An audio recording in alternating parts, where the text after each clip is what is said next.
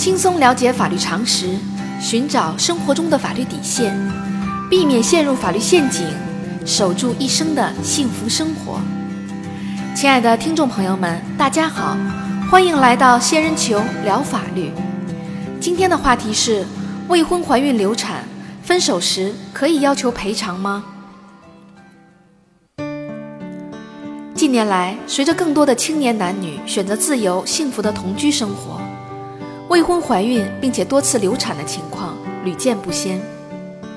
在现实生活中，女方在同居期间怀孕流产，在分手时往往会认为男方给自己造成了无法弥补的伤害，因此要求男方给予赔偿。而这种赔偿法律上又是如何界定的呢？根据司法案例。小明与小美经过三个月的热恋，选择了同居生活。在同居生活期间，小美意外怀孕了。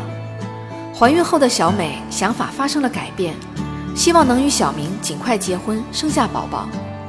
不料，小明以目前生活压力太大为由，声称结婚养孩子负担很重，千方百计地劝小美去打胎。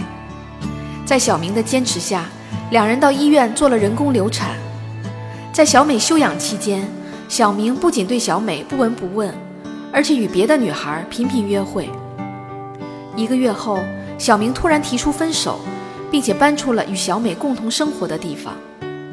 气愤的小美起诉到法院，要求小明赔偿她流产导致的误工费、交通费、护理费、营养费、医疗费，以及对自己身体伤害的赔偿和精神损害抚慰金，共计二十万元。对于小美提出的上述赔偿要求，法院会支持吗？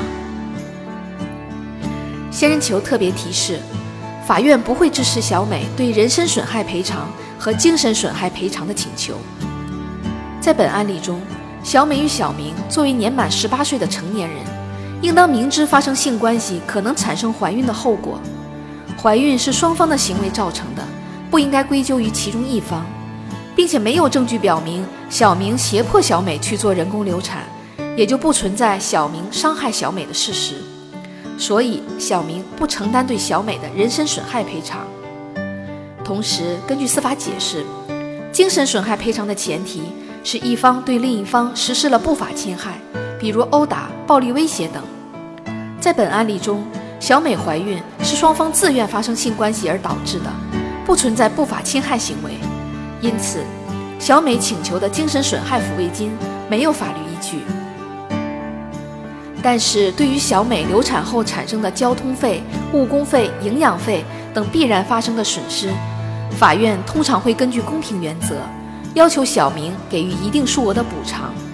司法实践中，法院判决双方平均分摊上述费用的情况比较常见。小仙建议，女性要掌握一定的法律常识。在同居关系中保护好自己，否则在享受同居带来的短暂幸福后，留给自己的很可能是长久的伤痛。好啦，今天的话题就说到这儿。如果你也遇到类似的问题需要解决，请关注微信公众号“仙人球聊法律”。如果你还有哪些法律疑惑，也可以加入 QQ 三三八三六九二六六七留言，小仙会选取有共性的话题做专题解答。欢迎明晚八点继续收听《仙人球聊法律》。